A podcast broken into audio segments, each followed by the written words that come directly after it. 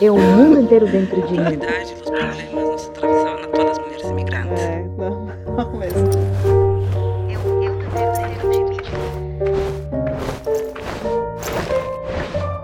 Vozes que carrego na mochila.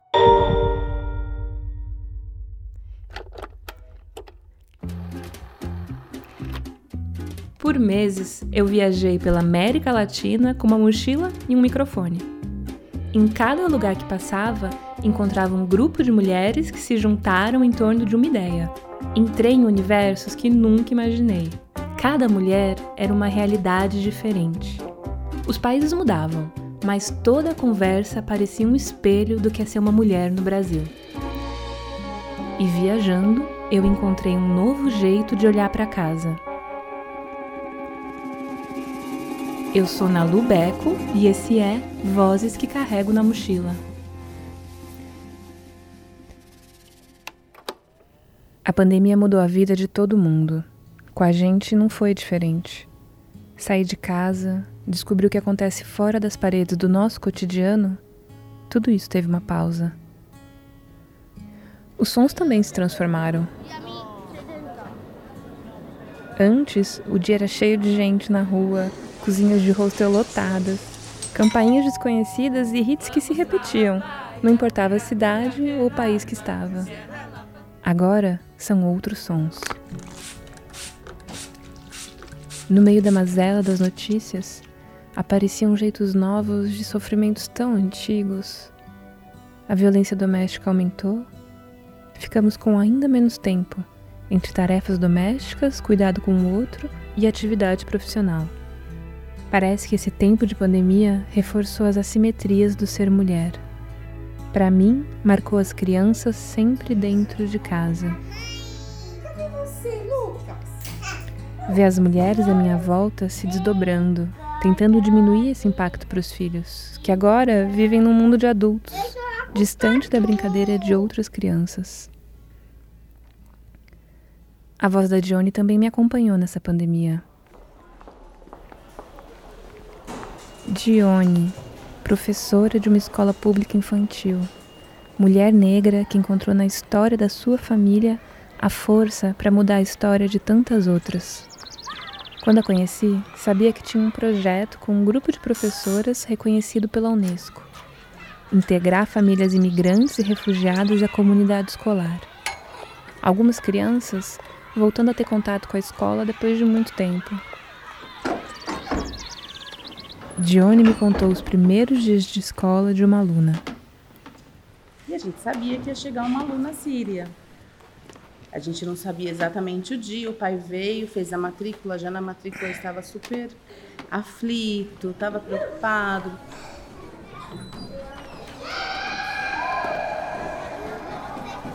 E aí ela chegou. Bem cedinho, antes das sete da manhã. E a gente estava aqui em cima e de, daqui de cima das salas a gente ouviu o choro dela. Era um choro muito forte, era um choro desesperado, né? E o pai vindo e ela se arrastando, ela não queria estar aqui. Ela não sabia o que, que ela ia encontrar nesse lugar. E o pai também, ele estava tão assustado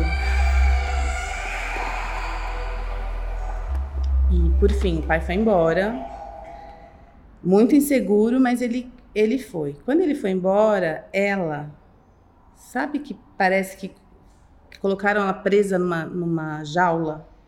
Ela enlouqueceu, ela chorava desesperadamente, mas assim, muito, muito, muito. Parecia que a gente estava batendo nela. Como faz para confortar uma dor tão intensa de uma criança? Johnny tinha uma parceira nessa sala, a colega Karen Sobral. Por alguns instantes, elas até conseguiam dar uma distraída e ela se acalmava. Mas quando ela lembrava.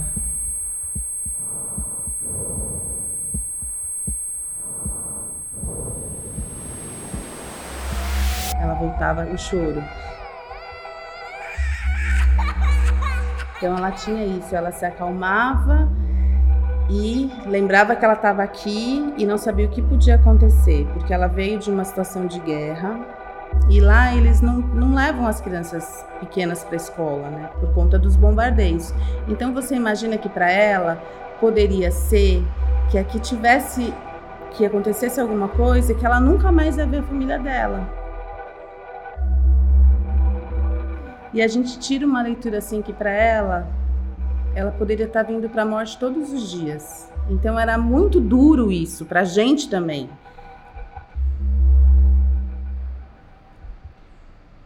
Eu achava também que o maior desafio era a língua. Né? A criança falando árabe, mas não é. Hoje eu sei que não é.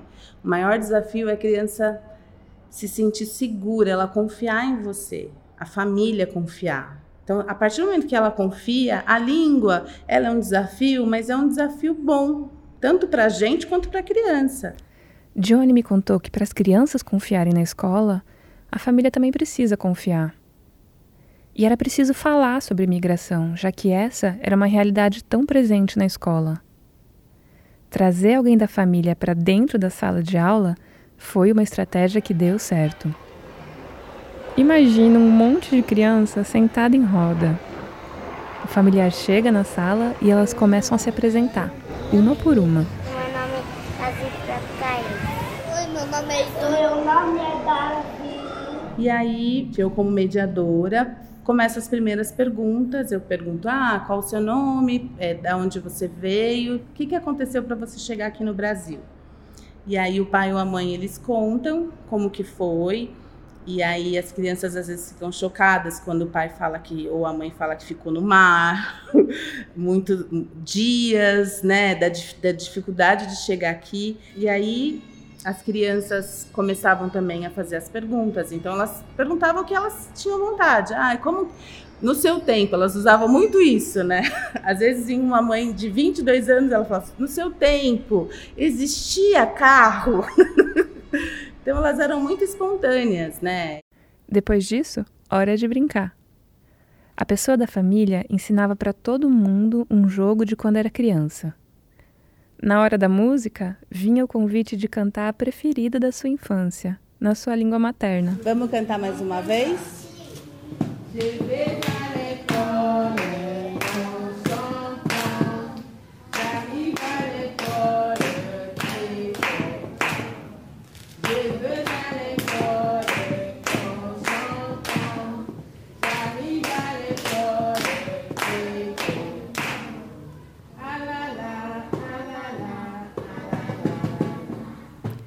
Dione me contou como era emocionante. Tão raro lembrar da própria infância, ainda mais numa troca com outras crianças. E ao final a gente fazia a fila do abraço. Aí cada criança vinha, a pai aqui sentava, vinha, abraçava. Esse momento para a família era tão assim arrebatador, era uma explosão de amor, né? Ele se sentia realmente acolhido e ele passava a entender a importância do nosso trabalho. E para as crianças, ficava um repertório novo de brincadeiras, de músicas em várias línguas e a sensação de fazer parte daquela escola. Passou a ser uma roda de conversa muito afetiva. Então, da criança que, a, que alguém da família vinha, já se sentia muito essa hoje é o melhor dia da minha vida. Esse projeto foi uma das estratégias que ajudou a menina síria a perder o medo de ficar na escola. Eu falo que a minha grande emoção foi no parque. Imagina, a criança adora parque. Ela demorou muito tempo para ir ao parque. Ela ia, mas não brincava. Ela queria ficar pertinho da gente, assim, grudadinha, só observando. O dia que ela soltou a minha mão e saiu correndo para brincar, acho que foi um dia tão emocionante. Assim, eu fiquei tão emocionada. Nós ficamos muito emocionadas, né? Que aí aquele dia eu falei, ela se sente pertencente a essa escola, ela tá feliz, ela tá se sentindo segura. Ouvindo Johnny falar assim, eu ficava me perguntando: quando foi a última vez que alguém me contou uma história tão apaixonada sobre seu próprio trabalho? E essa era apenas uma história de uma criança que chegou um dia na escola. Essa é apenas uma das turmas que Johnny é professora. Numa jornada de trabalho que só de ouvir dá para perceber o quanto é exaustiva. pelo número de crianças por sala, pela quantidade de horas trabalhadas, por tudo que ela ainda estuda e se dedica para criar novos projetos. De onde vem toda essa entrega? Sim, Johnny é apenas uma das muitas que dedicam sua vida a construir o sistema público de educação, a honrar o direito que todos deveríamos ter de estudar. Mas para ela, essa é uma história bem pessoal. Johnny foi uma dessas crianças. E aí eu estava em casa um, um, dia e eu comecei a lembrar da minha história. Falei assim, gente, eu também tive um deslocamento forçado. Eu chorei muito lembrando da minha história.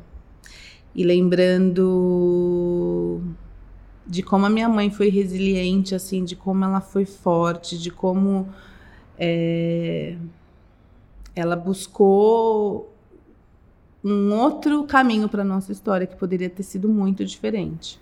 Todo mundo já ouviu ou até já viveu uma história de ascensão social familiar, de quem tinha quase nada e conseguiu construir uma vida com mais possibilidades. Ser mulher e ser negra faz esse caminho muito mais longo, com muito mais sacrifícios. E a cada geração que se volta para trás, a impossibilidade se multiplica. Lá em Minas Gerais, a minha avó teve muitos filhos. Então, ela acabou dando alguns dos filhos. E a minha mãe foi uma delas. Apesar do que pode parecer nessa frase, a mãe da Dione não foi adotada.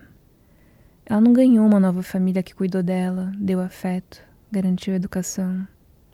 Ouvindo, a gente torce para ter sido. Mas não é essa a história. E ela foi criada por uma família branca como escrava. Então ela, tipo, não, te, não teve infância, ela não pôde brincar, se divertir, ir para a escola. E ela, e ela contava né, que ela ficava o dia inteiro na função né, de lavar, de, de, de limpar a casa, de ajudar na cozinha e de tomar banho e dormir.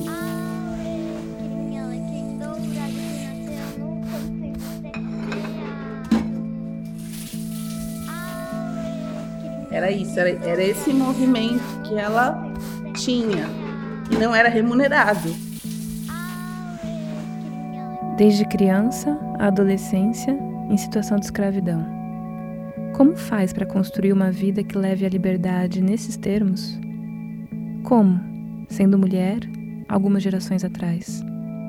Então, minha mãe casa também para sair dessa escravidão que muitas e muitas mulheres viveram e vivem ainda, né? Mas não dá para pensar em casamento como carta de alforria, que daí viria a possibilidade de tomar suas próprias decisões ou agir livremente. O orgulho que Johnny tem da mãe a gente percebe rápido. Cada fala é cheia dessa admiração. Mas sobre o pai, ela disse poucas palavras e todas carregadas de dor. Ela me contou que seu pai era uma pessoa doente.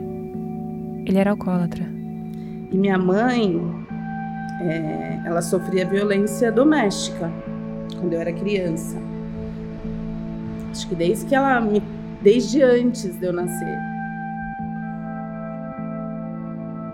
Uma coisa é você viver a, a violência, outra coisa é quando você tem um ser indefeso junto.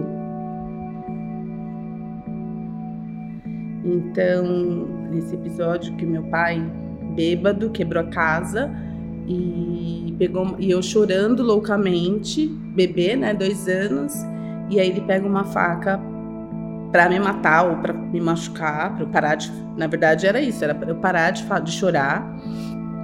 E aí, minha mãe, naquele momento, ela percebe que não dá mais.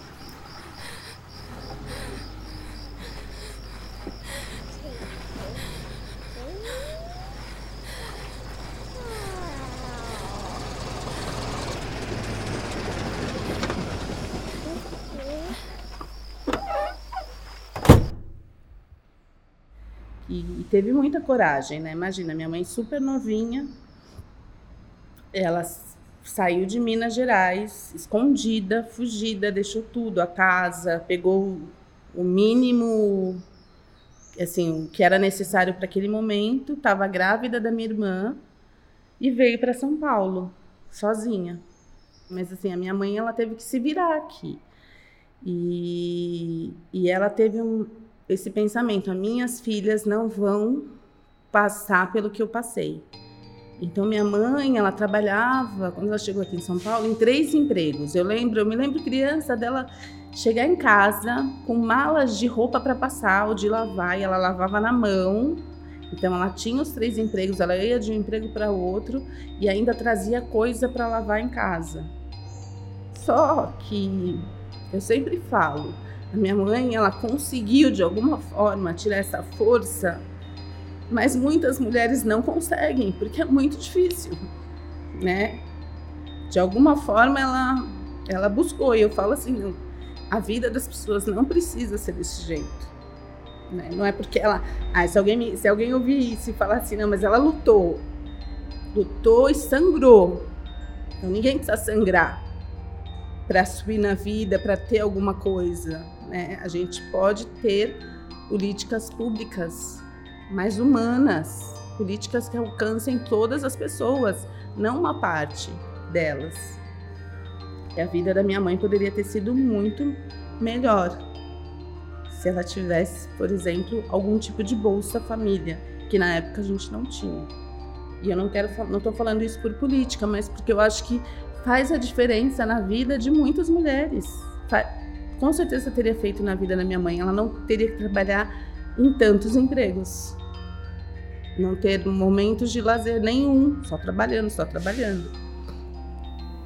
A mãe da Dione fazia muito mais do que podia para sobreviver com suas duas filhas. Mas o dia a dia das meninas era em um cortiço.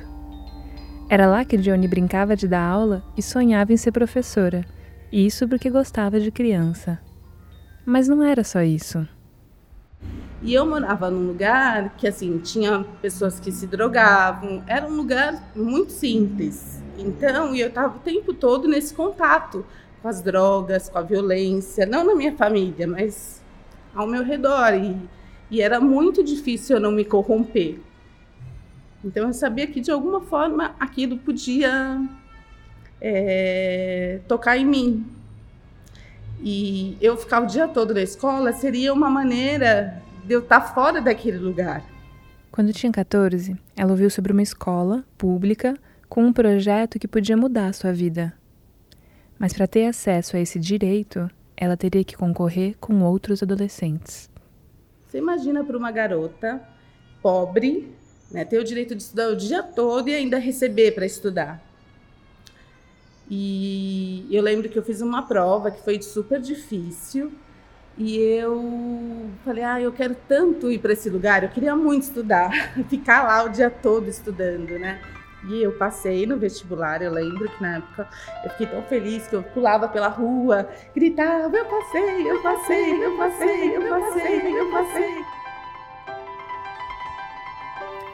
Ouvindo a história da Johnny, me parecia tão óbvio que uma família marcada por extremos como escravidão e violência doméstica devia ter algum suporte social para se reerguer. Uma base mínima que garantisse que a família não passasse fome, que fosse possibilitado à mãe o ensino que foi roubado durante sua infância. Políticas públicas que fizeram e continuam fazendo falta a tantas mulheres com direitos roubados, que fizeram falta a todos nós durante essa pandemia. Qual teria sido a história da mãe da Johnny se ela tivesse suporte para voltar a estudar?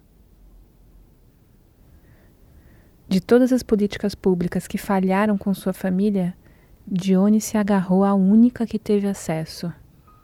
E, e aquilo foi. Eu não gostava de ler, por exemplo. Foi na escola que eu aprendi a ler e gostar da leitura e, e perceber o quanto a educação estava me tirando de um lugar.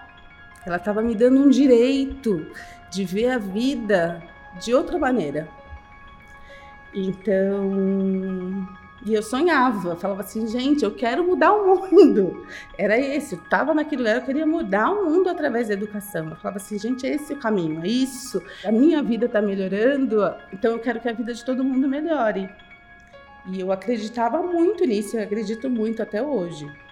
E ali eu comecei a pensar e a, sobre a vida, sobre a nossa história, mas de uma maneira crítica.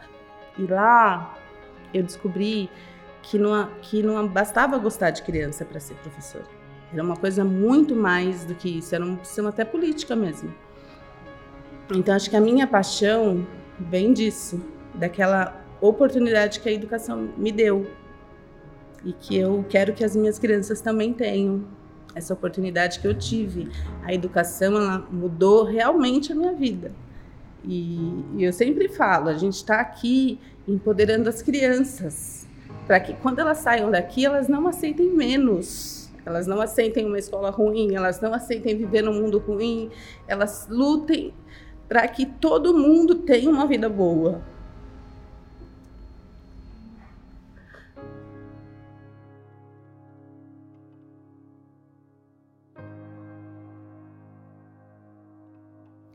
Faz pouco tempo, Dione foi convidada para escrever sobre o projeto da escola.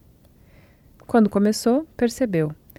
Para contar sobre o projeto das famílias imigrantes e refugiadas, ela também precisava escrever sobre a história da sua própria família. Com o texto publicado, veio a vontade de compartilhar com sua mãe, suas tias, primas. Eu lembro que eu fui para Montes Claros, para o casamento da minha prima. E aí foi muito emocionante estar com a minha família, de vários irmãos da minha mãe que também foram dados né, para outras famílias e para essa família. Ela ficou com vários irmãos dela nessa casa, onde eles foram escravizados e explorados. E aí, nesse encontro de família, com todo mundo ali conversando, eu falei assim: nossa, realmente o meu povo negro é um povo de luta. É, todo mundo teve que lutar muito e a gente estava junto lá, todo mundo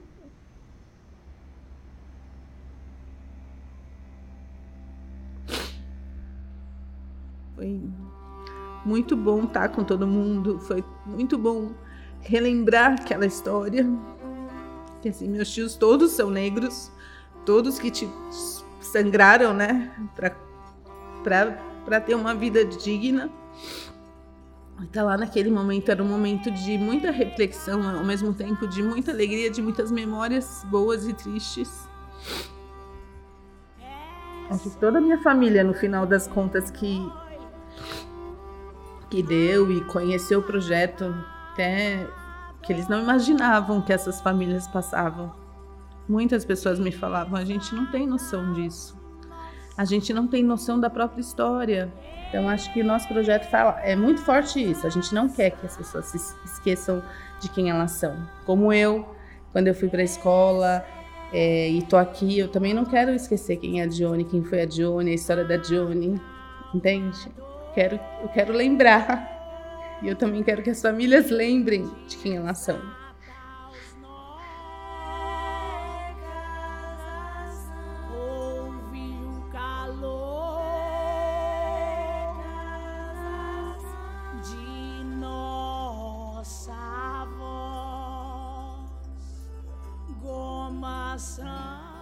Ouvir a Dione emocionada assim me faz lembrar de quem eu era quando comecei a viagem. As perguntas que me fizeram sair de casa e ouvir os sonhos de quem estava aos poucos transformando o mundo no que ele deveria ser. Me fez pensar que, do mesmo jeito que os alunos da Dione, que a mãe dela, a gente também não pode aceitar menos. Não importa o quão turvo esteja tudo hoje, a gente também tem que lembrar de quem a gente era quando sonhou que dava para ser diferente. Que nem a Dione.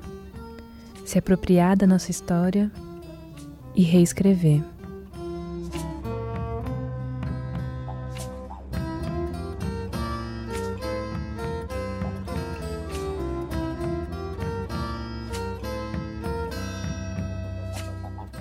Vozes que carrego na mochila.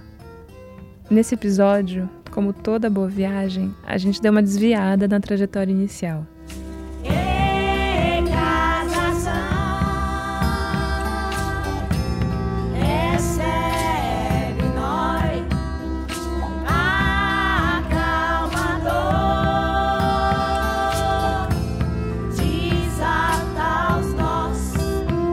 Se você gostou, compartilhe. Manda para quem você acha que vai gostar, mas também para alguém que ainda não faz parte dessa conversa. E vem com a gente no Instagram, no Facebook e no Twitter. É só buscar o arroba Vozes na Mochila. Esse episódio foi escrito e produzido por mim, Nalu Beco. Montagem de Laura Magalhães. Consultoria geral de Daniel Grinspoon. Consultoria filosófica de Caroline Marim. Mídias sociais de Marília Gurgel. Design gráfico de Rafael Valentim. Coprodução de Alice Wolfenson e Túlio Del Rey. Apoio técnico e artístico de Gustavo Zisman. Um agradecimento mais que especial para Heloísa Barbosa e a equipe do podcast Faxina, que além de contarem histórias de tirar o fôlego, transbordam generosidade. E de coração, obrigada Dione Fonseca e Laura Magalhães, que mais do que parceiras se tornaram amigas e acolhimento nesses meses de pandemia. Se você quiser conhecer as músicas e também outras pessoas que tornaram o podcast possível, visite nosso site até o próximo episódio.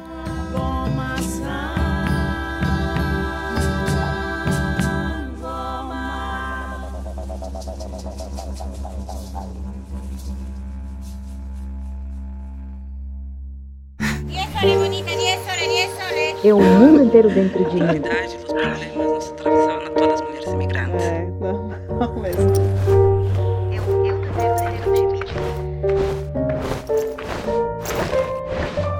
Vozes que carrego na mochila.